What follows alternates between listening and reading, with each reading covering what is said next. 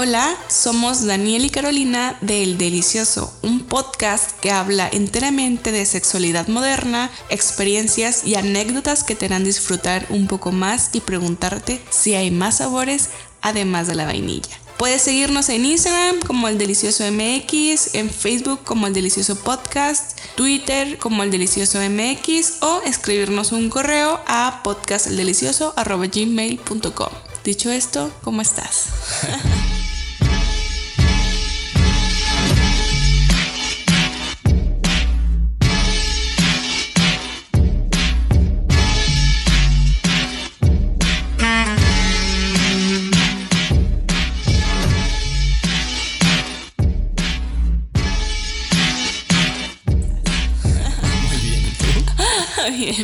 Qué gusto escucharte otra vez. Ya sé, ya, ya Después nos habíamos tomado una semana. Un pequeño break porque ya sabes, la Pascua y hay Sí, tiempo había, de había que reflexionar. guardarse. guardarse. Se dice, no, eso es muy de abuelita. Que, ay, vamos a guardarnos. Sí, es que son tiempos. Oye, Me acuerdo que cuando me decían eso de que mi abuelita, de que vamos a guardarnos, y yo, ¿en dónde se van a guardar? Eh, ¿Qué pedo? O sea, si era de mente de niño, no de que literal lo tomamos literal. Fíjate que una vez hablando de la Pascua, sí me, me rechazaron. Un ligue me rechazó usando la Pascua de pretexto. ¿Te pasó alguna vez? No, ¿cómo? A ver, ¿cómo, cómo fue ese pretexto? Yo uso, uso gafas, uso anteojos, entonces iba a la misma óptica porque había una chica que me gustaba mucho y siempre que me atendía me atendía súper bien y todo. Yo creía, o no sé, que yo le gustaba. Que era mutuo. Que era mutuo, sí. Entonces una vez en Semana Santa, eh, en vacaciones, yo le dije, oye, te invito al cine o vamos a comer algo. Y me dijo, ¿sabes qué? Estos días yo los uso para reflexionar. Y yo, y yo bien pendejo le dije, "¿Pues, ¿reflexionar en qué? Pues yo también reflexiono. No, Yo pues, reflexiono todos los días, pues en el baño, cuando me dice, baño. no, pues para reflexionar en, en lo que hizo nuestro Señor por nosotros. Y en ese momento me di la vuelta y me salí porque hashtag ateo, ¿verdad? Sí, no, es que de hecho a lo mejor sí viene de familia religiosa, porque yo me acuerdo que yo sí escuchaba por parte de unos familiares que ellos sí se los tomaban muy literal, de que de hecho no tenías prohibido bañarte, o sea, así de, ¿De no hacer absolutamente nada, tenías que dejar todo listo porque no podías ni bañarte. Por eso te digo lo de guardarse, o sea, era literal no hacer nada. Entonces yo creo que era era por ahí lo de esa chava. Pero ya estamos de regreso con un, su, un nuevo episodio de su podcast favorito. Ay, para aprender un poco hoy, ¿no? ¿De qué vamos a hablar? Sí, a mí, a mí me encantan estos episodios de historias deliciosas porque es gente que cuidadosamente seleccionamos. De veras, a lo mejor no nos creen, pero sí nos quebramos la cabeza en escoger a una buena, un buen ser humano que haya logrado un cambio en el aspecto de la sexualidad. Sí, o que al menos haya intentado cambiar a la sociedad en su momento. Y, y sobre todo nos enfocamos porque obviamente sí hay mucha gente en a lo largo de la historia que ha, ha logrado algún cambio. Pero en este caso, o sea, lo que me llamó mucho la atención fue alguien que realmente no se le ha dado el mérito o no se ha dado el Ah, reconocimiento. Ajá, como que mm, mucha gente yo creo que ni siquiera no, no van a reconocer el nombre. Entonces, aquí, pues aquí también ya saben que nos gusta aprender y estamos aquí como que en- conociendo a nueva gente deliciosa. Así es. Y el día de hoy vamos a hablar sobre Sabina. Spellring. Ah, Spellring, ¿cómo dice? No sé. Pues como era rusa, ¿cómo se diría en Spielrein en ruso? Spillrain. Yo digo que es Spillrain, según yo, así se, se, se pronuncia. Espera, Tendremos que vacunarnos con la Para poder pronunciarlo. Con la. Sputnik para No, apenas un vodka para poder pronunciarlo bien. un creo que- Sí, para poder decirlo bien. Oye, ¿qué vodka son? Ay, ya vamos a empezar a hablar de alcohol. De alcohol otra vez. Hace mucho que no tomo alcohol. Ya sé, tiene como dos semanas. que es mucho. Sí. Vale, No manches, esta sobriedad ah, me Ya está sé. matando. Pero bueno, vamos a retomar el tema. Eh, Sabina Spielrein. ¿Quién fue Sabina Spielrein? De entrada, pues ella nació el 7 de noviembre de 1885 en Rostov, Rusia. Y pues dicen los que la conocieron, los que escribieron sobre ella, que era una niña difícil y la castigaban a cada rato, tenía mucho interés sexual, era precoz, no se reprimía para nada, tenía una imaginación desbordada y era muy inteligente desde muy pequeña. Sí, de hecho creo que fue de las cosas que más le destacaron a ella, o sea, porque obtuvo resultados académicos brillantes durante su etapa de formación y era políglota, o sea, de hecho creo que hablaba como cuatro idiomas, algo así. Y bueno, que para los rusos es algo como normal, ¿no? Allá como que les fomentan mucho el hablar muchísimos idiomas. Sí, la verdad es que cuando hemos ido de, viaje y, llevamos a, nuestros hijos y hay un niño ruso por ahí en el mismo hotel o algo, el niño ruso habla perfecto español. Sí, habla varios idiomas. Y llega alguien hablando en inglés y el niño ruso le habla en inglés y luego español y luego ruso y es como que, güey, tienes cinco años, niño, relájate. Sí, sí, o sea, sí, como que en esa parte como que académica se los fomentaron chorro. Pero regresando a, a Sabina, sus problemas comenzaron a sus cuatro años. Retenía las heces fecales hasta por dos semanas, donde según Freud esta actitud se relaciona con el primer desprendimiento humano de un placer propio, o sea, el placer de ser popó. Espérame, hay gente que le da placer hacer popó. A todos nos da placer. A mí no me da placer, a mí me da una puta hueva. Subconscientemente te da placer. O sea, es como, bueno, el placer como que de la descarga. Es un placer. Pero es como que, güey, qué padre voy a hacer popó. Pero a ver, ¿has estado estreñida? ¿Has estado estreñida?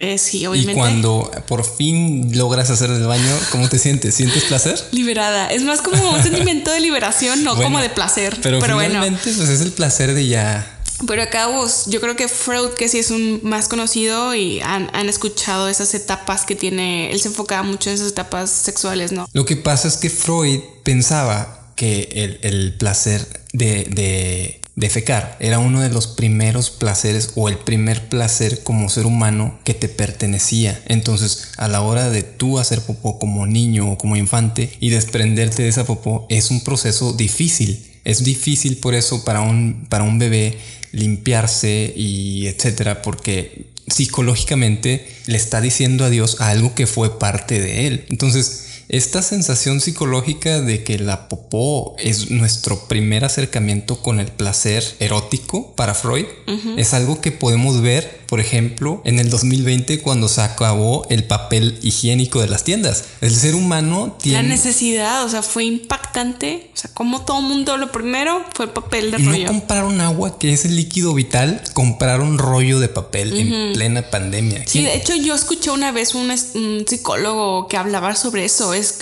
que porque todo el mundo preguntaba, güey, ¿por qué papel? ¿Por qué llevas un chingo de papel? O sea, es como una, es un virus, ¿no? Es, y ni siquiera es como que te va a dar diarrea. Pero decía, como que el ser humano inconscientemente es como que es algo que yo puedo controlar. O sea, si me quitas esa parte que yo no puedo controlar, como que se, se descontrola. O sea, como daba la justificación de por qué. Y, es increíble, pero para los psicólogos esto es algo muy, muy popular y muy común. O sea, entienden e, ese, eso que dices tú de perder el control con el control fecal.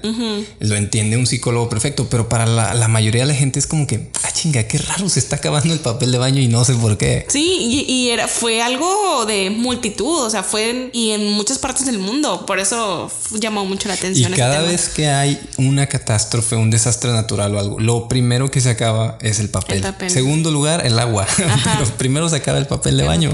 Es, algo impresionante. Pero bueno, retomando el tema, eh, esto, esto de, de, que, de que comenzara a aguantarse las ganas de ir al baño, pues fue solo el comienzo de, todos los problemas para Sabine. Su papá era súper estricto y lo que lo volvía loco era esa necesidad compulsiva de, Sabina eh, de masturbarse desde los siete años cada vez que se le regañaba o castigaba. su papá la golpeaba y ella sentía una necesidad imperante de ir a su cuarto y tocarse papá se, volvió loco con esto, o sea, porque cada vez esa compulsión se fue haciendo más grande. Que bueno, a lo mejor ahí hay que analizar, o sea, esto fue hace mucho tiempo, en o 1800 y tantos, o sea, entonces no podemos saber qué tanto era compulsión o qué tal, o sea, como porque para la época no era bien visto, o sea, ahorita muchas veces masturbación femenina, güey, ¿qué pedo? Ahora imagínate a una niña y en esos tiempos podemos eh, como que hacer conciencia de que no sabemos qué tanto era una compulsión, o sea, porque de hecho más adelante ya estuvo, la mandaron a, a, hospital psiquiátrico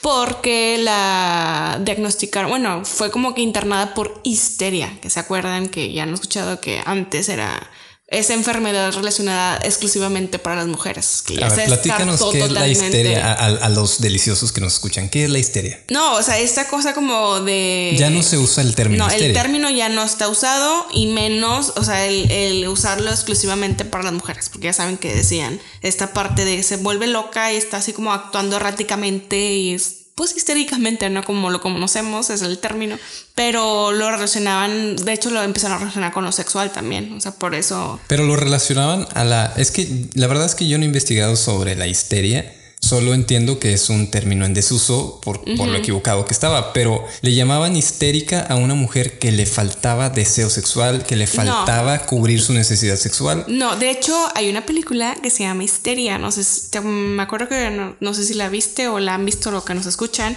que hablaban, de hecho fue como empezó a lo de los juguetes sexuales porque era un doctor que trataba la histeria. O sea, eran mujeres que empezaban a actuar así erráticamente, como ah, enojadas, como que así, alteradas totalmente. O sea, no era de que le faltaba el libido ni nada, al contrario. Y después eh, él, empezó a investigar y empezó como que todos sus juguetes sexuales iba y las llevaba eh, y les trataba como que la histeria. Sí, la, vimos juntos, ¿no? Sí, la vimos juntos. Pero hace años. Sí, sí, sí.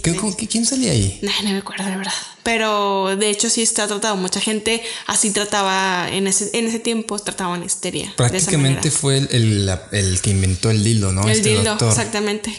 empezaba a hacer estudios, ya sabes, ahí, experimentos con las mujeres, entre comillas, histéricas. Experimentos inmorales. Ajá, sí, porque pues llegaban ahí, y ahí sí estaba bien visto, porque ibas con el doctor y ahí pues ellas simplemente se ponían así en una cama y ponían una, ellas no veía lo que veía el doctor, el doctor no la veía, o sea, nada más veía lo que era su vulva y toda esa parte, y las tocaba, o sea, con los juguetes o incluso también manualmente, y se dio cuenta que salían relajadas, pero pues eso no era, o sea, lo relacionaban de otra manera, ¿no? O sea, también era un conjunto de otras, de otras situaciones, pero bueno, nos desviamos un poquito. Un poquito. Nada más como que el paréntesis grande sobre esto de que ella fue internada por esta enfermedad, entre comillas, paréntesis, Paréntesis. Sí. Pues es que, y tenía más cosas, la neta es que si era una fichita.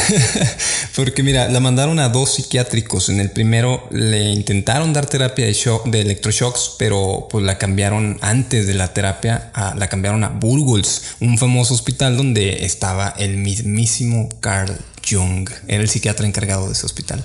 Sí, Entonces, sí, él también es más, como que un hombre más conocido. Sí, ya tenía cierto reconocimiento, pero a partir de que entró ella y fue su paciente, digamos, ella fue la que marcó como el primer paciente psicoanalítico, porque hasta ese momento ni Freud sabía bien cómo llevar a cabo un psicoanálisis adecuado. Fue Jung, perdón, su primer psicoanálisis fue con Sabina. Sí, porque de hecho él era como, no sé si llama seguidor o como alumno de Freud, pero si recuerdan, o sea, si conocen como que más o menos a grandes rasgos lo que sea Freud, él solamente como te diagnosticaba, o sea, además te decía como que, güey, tienes esto, tienes esto y es Estás jodido. Es porque te quedaste en este infa, o sea, él casi prácticamente, ¿no?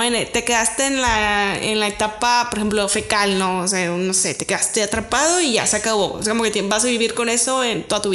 Y este Card, él como que tenía esa idea de que se podía mejorar la vida. Claro. Entonces fue con esta mujer con la que empezó como que ese tratamiento de psicoanálisis. De hecho, o sea, si les interesa como que saber un poquito más en, en película, o sea, si quieren como que entretenerse sobre este tema, hay una película en Amazon Prime que se llama Un método peligroso donde sale un, un hermoso casting. no, un gran, este... Perfect cast. Perfect no, este Fassbender, Michael Fassbender, está Kira Knightley y, Vigo este, Mortensen. y Vigo Mortensen. Entonces, la, verdad la descubrimos por accidente la película y, y neta está súper recomendable, cero aburrida, está a pesar de que es un tema, digamos, complicado porque es gente que está en un psiquiátrico y es, mucha plática y, son los años, los primeros años del, siglo pasado. Entonces, tú crees que va a estar aburrida, pero la verdad es que en ningún momento te aburres de esta película. Sí, o sea, yo empezó la película y dije, no espero nada de la película, pero está interesante. Se llama Un método peligroso. Un método peligroso. Y está basada también en un libro que se llama A Dangerous Method.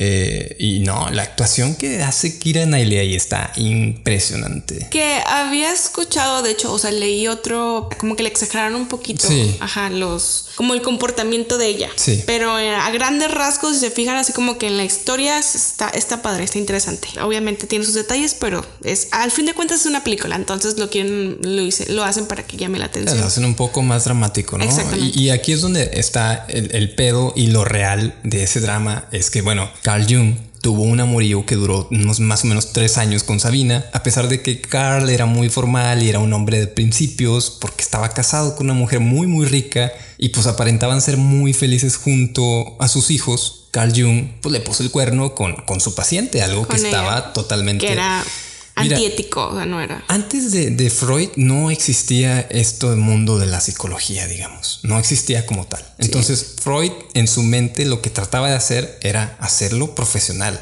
¿Cómo chingados te ibas a meter con tus pacientes? Pero, por ejemplo, yo leí, por ejemplo, yo leí otra parte de eh, un escrito también, otro libro de esta chava, donde decían, es que la película, por ejemplo, bueno, no sé si le arruinarle las partes de la película, pero él estaba en contra de, de este amorío, supuestamente. Pero hay otra teoría, otra como que gente que dice que él, está, él sí sabía y estaba consciente de eso y lo dejó fluir como método de investigación para ver qué pasaba con él. qué, qué mamada. Ajá, o sea, sí, te digo, es como que no, tampoco sabemos lo que pasó, o sea, no podemos basarnos, fue hace un chingo de tiempo, yo no sé qué pasó ayer Pero, en mi vida, pero entonces... sí podemos saber por las cartas que hay. Sí, sí, sí. O sea, hay cartas donde, bueno, no les voy a spoilear la película, pero estas cartas existen en la vida real. Sí. Donde Freud, es que Freud, ella y Jung, los tres eventualmente se conocen porque ella, a partir de la terapia que toma con Jung, estudia también para, para psiquiatría. Bueno, eh, no era psiquiatría porque no existía la como especialidad, como así decirlo, porque como tú dices, Freud como empezó con Puso todas las estas bases. las bases y luego aún más sexualmente, o sea, porque sí es como que se enfocó mucho en lo Era sexual. más bien una terapeuta. Ajá, no, no, se graduó como médico, pero después ya se enfocó, hizo investigación, ya se fue como que al psicoanálisis y bla, bla, bla, ¿no? Pero así como que se graduó de psicología, no, porque no existía. Fuera de la, la precursora de toda esta parte. Y lamentablemente, o sea, mucha gente no la conoce o la conoce solamente como la amante de Carl Jung. Así, o se perdió muchas cosas de su trabajo, su reconocimiento por, ya saben, ¿no? Machismo, patriarcado y que la amante y ella. Claro, y cuántas, cuántas mujeres hay así en la historia, ¿no? Ajá, Ah, que le robaron su trabajo. Incluso sin ser amantes, incluso siendo la esposa. Ah, es que ella fue la esposa de tal. Sí, y eh, muchas veces ella era la cabeza o fueron un equipo, pero pues el que se llevó el crédito fue él. Sí, porque a- al final de cuentas la investigación de ella era diferente a la de Jung. O sea, se diferenciaron tanto Jung, Freud y ella que ella tuvo su propia línea de descendencia en cuanto al psicoanálisis. Que de hecho Freud sí le, le- ya estamos como que metiendo mucho a esto del psicoanálisis, pero o sea, el Freud sí le robó ciertas ideas de ahí. Por ejemplo, ella lo que hablaba del deseo de la muerte. O sea, eh, eh, y ya fue como que le hizo también como que agarrar a él ciertas cosas para sus investigaciones. Es que mira, para, para que la gente lo, lo entienda, lo visualiza un poquito mejor. Imagínate que a ella le excitaban los golpes, los putazos, ¿no? Le, se- le pegaban o, o veía violencia o alguien la humillaba y en automático ella se, excitaba. se excitaba. Entonces, para es- esto, ella lo definía como una especie de pulsiones, así le llamaba ella, son pulsiones, como si una especie de ente superior a nosotros nos dijera, oye, estás sintiendo esto y no lo puedes controlar, ¿sí? Tu yo es inferior a lo que estás sintiendo en ese momento. Sí, de hecho, o sea, porque hay que entender, o sea, si ahorita hay mucha desinformación sexual, imagínense en esos tiempos, porque a mí lo que me llamó la atención una parte de la película, o sea, no es gran trascendente, pero ella describe de que no, es que yo estaba así, empecé a sentir mucha energía, sentía algo que me recorría por el cuello, o sea, como algo frío. Y me hablaba. Y, y no sé qué, o sea, pero era así como que lo describía, pudo haber sido un orgasmo, o sea, pero muchas veces como que no era bien, güey, ¿qué pedo? O sea, y le dice, ¿te estabas tocando? Sí, me estaba tocando, pero, güey, lo más probable que había sido que esa energía, o sea, como el, el placer sexual que siente uno, ¿no? Que muchas veces lo manifestamos de diferentes maneras, pero fue donde empezó ya como que a, a ver que ella sentía placer por los golpes y por el... mm, ese tipo de humillación y esa, esa y ella como que empezó a- a investigar sobre esta parte de la sexualidad y la, psicología. Bueno, eh, pues tiempo después, pues la relación la terminó Jung porque Sabina empezó a hacer público su romance y los rumores llegaron a Sigmund Freud, que era como... La sociedad. No, aparte Sigmund Freud era el guía y la más grande aspiración en ese momento de Carl Jung. Entonces como que chingado, se enteró mi maestro. Mi mentor. Que, mi mentor se enteró que estoy saliendo con una de mis pacientes. No, aparte, o sea, hay que entender que es antiético, o sea, no paciente, más si está en tratamiento. Bueno, que ahí decían que según ella, sí, se, sí, la, sí fue exitoso el, el, tratamiento. O sea, fue donde se dieron cuenta que sí había la posibilidad de mejorar la vida a los pacientes. Sí, realmente eh, Carl Jung la ayudó bastante, pues de hecho, digamos que clínicamente la curó, pero porque ella era una paciente difícil, ella ya había estado en dos instituciones eh, psiquiátricas y era una paciente muy complicada, tiraba putazos, no se dejaba, no quería hablar, eh, tuvo sus episodios de mutismo, o sea que no hablaba con nadie. Yo creo que también tenía como que algo de esquizofrenia, ¿no? Sí, se creía que tenía esquizofrenia también, pero al final pues como tú dijiste, estaba ella pasando por una etapa de duelo porque perdió a su... No, y lo que había vivido con su padre también, de que pues sí, la, sí le pegaba y era como que muy estricto, obviamente, pues genera trauma. cualquier persona viviendo algo así genera un trauma. Claro, sí, sí, estaba, estaba, digamos, bastante trastornada y Carl Jung la ayudó para salir adelante, incluso para, para que comenzara a estudiar y porque ella no creía ser capaz. Ella cuando entró ahí dijo, es que yo no sirvo para nada yo, yo estoy mal, estoy mal porque tengo esta compulsividad sexual. Sí, porque ella tenía la intención tan inteligente que era y todo esto eh, que ella mostraba, o sea, este intelecto que decía como que quiero estudiar medicina, pero mira todo como estoy, no puedo. Y él le dijo, no, o sea, le impulsó, le dijo, si vas a poder, o sea, como que con ese tratamiento, bla, bla, bla, sí, sí, sí vas a poder. Y, y lo logró, o sea, sí lo ayudó. De hecho, en esas cartas que mencionabas hace rato, o sea, como que en esto... Eh, como que nota de que se ponían, creo que sí, ella se enamoró mucho de, de, él, no creo que él también de ella, o sea, sí fue realmente que por eso él rompió este como código de paciente y, psicólogo. Así es. Y bueno, hubo una, después, algunos añitos más tarde, hubo una especie como de conflicto entre ellos tres, o sea, entre Jung, entre Sabina y entre Freud, porque pues como es normal, los humanos pues no nos ponemos de acuerdo. Entonces, ellos dos digamos que no estaban de acuerdo con las ideas freudianas de la sexualidad ligada siempre hacia la madre, pero tampoco congeniaban las ideas de Jung y Sabina. Tuvieron que como que separarse. Cada quien como que su... Ajá. Entonces, ¿Por qué decidimos abordar este podcast de hoy de sexualidad con Sabina? Principalmente porque antes de ella el sexo era algo ligado a lo malo, a lo vil, y ella fue la que empezó como a cuestionarse y a hacerse esa pregunta de por qué esta necesidad tan básica y tan placentera o sea, daba tantos como dolores de cabeza, o sea, el, eh, esta carga emocional que negativa que se le ha adjuntado a, lo que es la sexualidad. Entonces eh, fue cuando empezaron a plantearse, de hecho, ellos y sobre todo ella y John creo que también se, se preguntaban de que por qué, o sea, por qué si es algo tan placentero, tan algo que disfrutamos tanto, o sea, tiene esta carga tan prohibida y negativa. Entonces fue como ella empezó como a explorar todo este territorio. Claro, además de que según ella en sus cartas disfrutaba del dolor físico en cierto grado, es este placer para Freud pues era algo enfermo,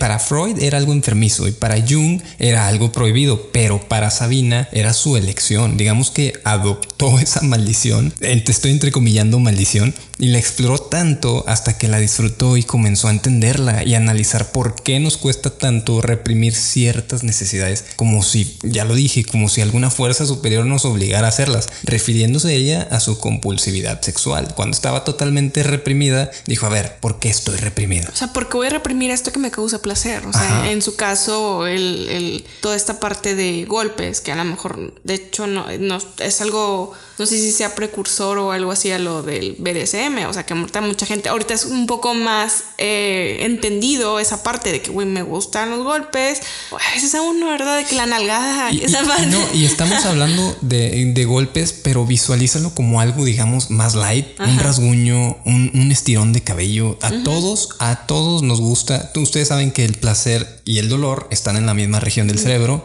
Entonces, a todos los humanos nos da cierto placer, cierta cantidad de dolor. Nada más que ella sí era un poquito más extrema, digamos. Y mira, si lo pensé. Pero extrema entre comillas, o sea, porque eran así como nalgadas y de repente como que amarres, pero tampoco no era. Es que lo de ella no era tanto los, digamos, los golpes, era más la humillación, como el castigo que le daba a su padre pues la excitaba. Es, de el que la llevara a un cuarto y la encerrara. ajá.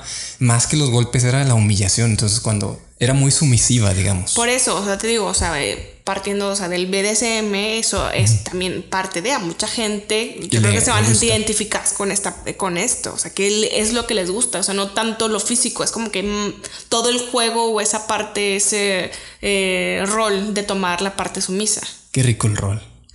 ¿De canela? de canela. Ah, de canela. Me antojaste. Pero bueno, mira, es que aparte, si, si lo piensas bien, hay una parte de nosotros, o sea, todos, que tenemos reprimida, a veces conscientemente y otras inconscientemente. Jung siempre dijo que era necesario reprimirse para convivir en una sociedad, pero él mismo no pudo reprimir su deseo sexual hacia su paciente, siéndole infiel a su esposa.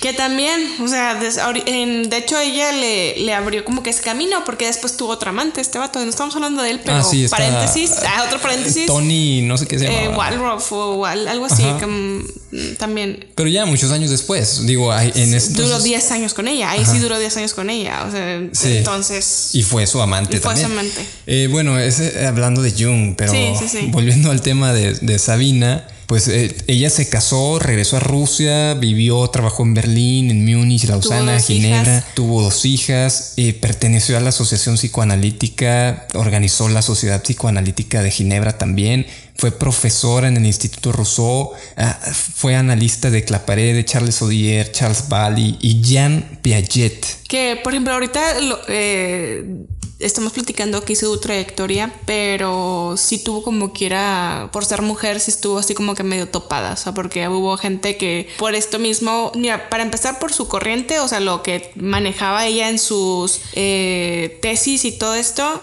fue topada. Luego por, por ser mujer fue topada. Pero aún así sí quedó gran parte de su trabajo. De hecho, actualmente mucha gente que se dedica a esta parte del psicoanálisis sí le tiene como una precursora en, ese tema. Sí, además, digo, ya, ya, lo, ya, ya lo dijimos. Es, si estuvo con grandes psicólogos, estuvo al lado de Freud, estuvo al lado de Jung, estuvo al lado de Jean Piaget, etcétera. Sí, se abrió puertas por su gran. Porque era brillante. era, una, era una mujer brillante. Pero ya al final creo que se, su dirección fue en la psicoanalítica infantil. O sea, fue ya donde ella como que se quiso especializar en esa parte, en el ver esto de que se puede tratar desde niños.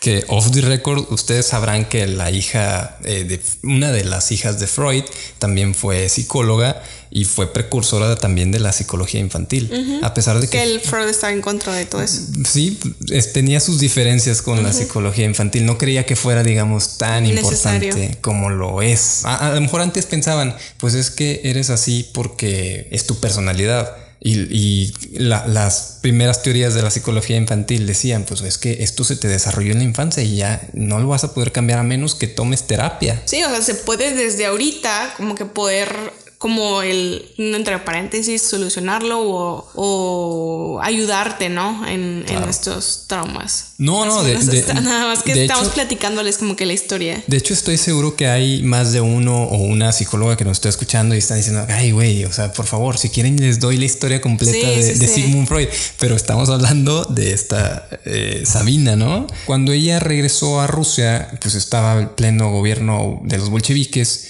y en 1929 empezaron a prohibir las prácticas de, análisis psicológico. Se regresó a Rostov, o sea, donde ella nació en 1936 y se dedicó a la constitución y dirección de un hogar para lactantes y niños. O sea, ella súper enfocada en toda esa parte infantil, ¿no? Y después se le pierde su rastro en el 37 eh, ya que ya no, pues no, como que no figuró en ningún lugar eh, públicamente, como que en Yo creo que estaba escondida, estábamos ah, en plena guerra mundial. Sí, porque ella era judía, entonces pues se vino todo, de hecho le tocó toda esa parte, anteriormente ya venía todo esto del Pues también Freud, también Freud huyó. Sí, también Freud huyó. Eh, eh, bueno, y en 1942 pues le tocó. Le tocó, así, así es como falleció nuestra queridísima Sabina. Fue, fusilada en la sinagoga de Rostov por soldados alemanes del ejército nazi. Güey, cuando leí esto se me hizo súper, o sea, no, o sea, no lloré, pero sí fue como que, güey, así, obviamente todas las todos, todos, todas las vidas que murieron ahí. yo, yo, me puse a pensar en, en, qué tantos personajes que pudieron llegar tan lejos. Sí, por eso a lo mejor se escucha mal de que, güey, obviamente todas las vidas importan. O sea, todos los que murieron ahí. No vas a hacer una excepción. Pero también, o sea, qué tanto se perdió, o sea, en cuanto a enriquecimiento, por ejemplo, de, investigaciones en, en, esta parte, ¿no? De hecho, culturalmente, de, en arte se perdieron un putazo de cosas por creencias pendejas. Eh, eso es a lo que lleva el odio, ¿no? El, odio desmedido de una religión, una secta o, un pues lleva esto a, perder vidas y a perder cultura y progresos. Es decir, a ver, esta persona pudo seguir escribiendo más libros y pudo seguir cambiando Desarrollado mucho más, o sea, como que no se tardaba tanto a lo mejor en investigación o se hubieran enfocado de diferente manera. Pero no, cabrón. O sea, tú por tu parte, gobierno ruso, prohíbes su trabajo y tú, nazi, llegas y la matas. O sea, sí, de las dos partes estaba tapada. Por donde quieras, pero bueno. Pero bueno. Bueno, eh, ese es un final sad, la neta. sé que no se lo esperaban, pero pues bueno, así pasa. De hecho, también en las otras historias deliciosas han sido finales trágicos. Sí. les vamos a, les prometemos una que no tenga un final trágico, pero va a ser sorpresa. Entonces, bueno, ya, ya como conclusión, pues yo creo que ni Jung ni Freud le dieron importancia a esta paciente. Eh, tan especial. Tan, o sea, porque después de que fue una psiquiatra reconocida, de hecho el mundo no la reconoce cuando todavía se habla de ella. Agreguémosle que seguramente los últimos años de su vida fueron muy complicados por esconderse o evitar a los nazis. Sabina tenía una condición mental que nunca pudo solucionar del todo pero aprendió a vivir con ella. Pues es que esto es parte del psicoanálisis de la terapia, o sea, que no es como que tampoco algo mágico que, güey, pum, ya, ya. No, es para aceptarte. Ajá, es para aceptar y poder llevarla, o sea, poder vivir con toda esta situación. O sea, por eso también es muy importante que todo mundo llevemos una terapia. Sí, lo, interesante es que ni Jung ni Freud le dieron la importancia, o sea, no la, no la mencionaron en sus escritos, robaron ideas de ella, los dos, eh, a pesar de no estar de acuerdo con ella, le robaron ideas. Y como que no, no me gusta, pero bueno, esta parte sí te la agarro. Sí, tuve una paciente, omitiré su nombre, que hacía esto. Entonces, es como que. Y gracias a esto llegué a la conclusión de, ay, güey, Tal vez si, si uno de esos dos güeyes le hubieran dado el respaldarazo sería muy reconocida hoy en día. Estaría al mismo nivel que ellos dos. Sí, sí, sí. Pero como no lo hicieron y lo omitieron, tenemos que estar hablándoles ahorita de quién es Sabina. Para que la conozcan, porque no, no, se habla de ella. Entonces, yo creo que ya, ya como conclusión así final, final, yo creo que tal vez... De ahoritas, final, final. Final, final, final. Tal vez deberíamos todos hacer lo mismo que hizo Sabina y deberíamos de aprender a domar a nuestros propios demonios. a mí lo que me deja ella, por ejemplo, esta parte del por qué reprimir ciertas cosas. Obviamente, o sea, el, no estoy diciendo que todos los deseos... Dentro del cuadro legal. Dentro del cuadro legal, totalmente. O sea, está, que estamos hablando de adultos conscientes eh, con consentimiento, ¿verdad? Claro. Pero eh, es lo cuando te hace cuestionarte, o sea, el por qué querer siempre el reprimir para poder encajar en una sociedad. O sea, es lo que ya hablaba. O sea, tengo... De hecho, Jung fue una parte que él le decía, o él dijo,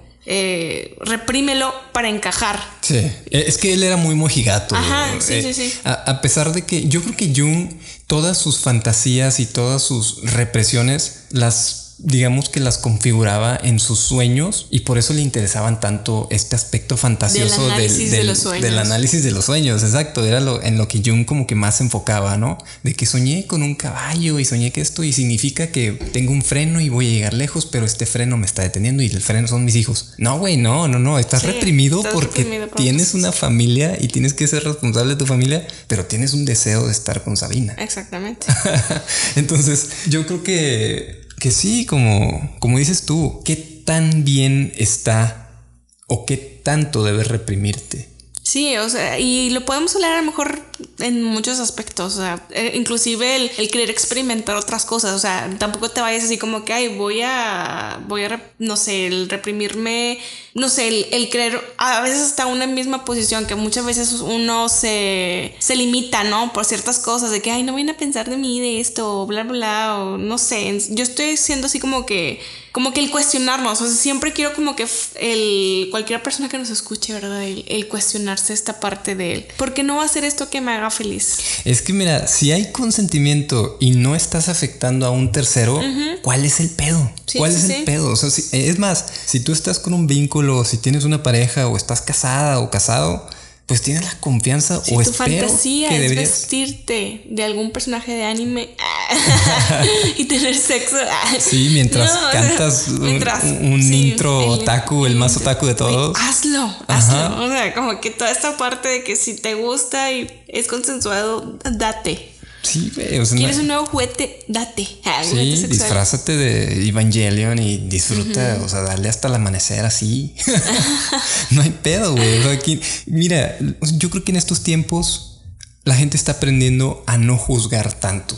Siempre la gente va a juzgar, pero creo que ahora es cada vez es menos y la gente se está volviendo un poco más respetuosa hacia los demás. Un poquito, un poquito. Porque sí, hemos tenido muchos conflictos con eso últimamente, ¿verdad? Sí, sí, sí. Hemos, hemos caído nosotros también. Oigan, somos humanos y a pesar de que hacemos este podcast con mucho cariño, también padecemos depresión, también nos afecta la pandemia. Sí, es normal, o sea, todos tenemos altas y bajas. Y hay veces de que si sientes de que, güey, son más la gente que piensa diferente a mí o que tiene estos como juicios y por qué voy a estar pensando diferente a ellos, como que toda esta situación de, pues me tengo que reprimir y no decir lo que pienso, pero pues bueno. Tienes que estar luchando constantemente. por defender tus ideas. Y no es que tus ideas sean malas, lo que pasa es que lo común a veces no está bien. Sí. Pero es lo común. Sí, o sea, que sea lo común no significa que esté bien. O sea, como que mucha gente te lo vende de esa manera, güey. Es que todo el mundo lo hace así. O sea, todo el mundo vive la manera de, de esta cierta. De, de este, ciertos patrones. O sea, pues, ¿por qué salirte de ahí? Pero pues muchas veces no, no significa que esté bien o que sea el bien para todos. Eso es lo que como que yo he venido a aprender. O sea, que sea bien para uno no significa que sea el bien para todos. Entonces pues un momento de reflexión, ¿verdad? ¿De qué le sirve? es, es, Semana Santa, entonces. Estamos reflexionando. Reflexionando sobre lo que hizo nuestra señora Sabina. Sabina. Oigan, pues muchas gracias por escuchar el episodio de hoy. Sí, a ver si esperemos les haya gustado y han aprendido. Y vean la película. Ay, la otra. Veanla, está, buena. Hay, hay, dos películas sobre. Bueno, esta película que está en Amazon es sobre Jung, en realidad. Sí, de hecho, sí. Pero hay, hay otra película del 2003 que es sobre ella, pero esa no la he visto.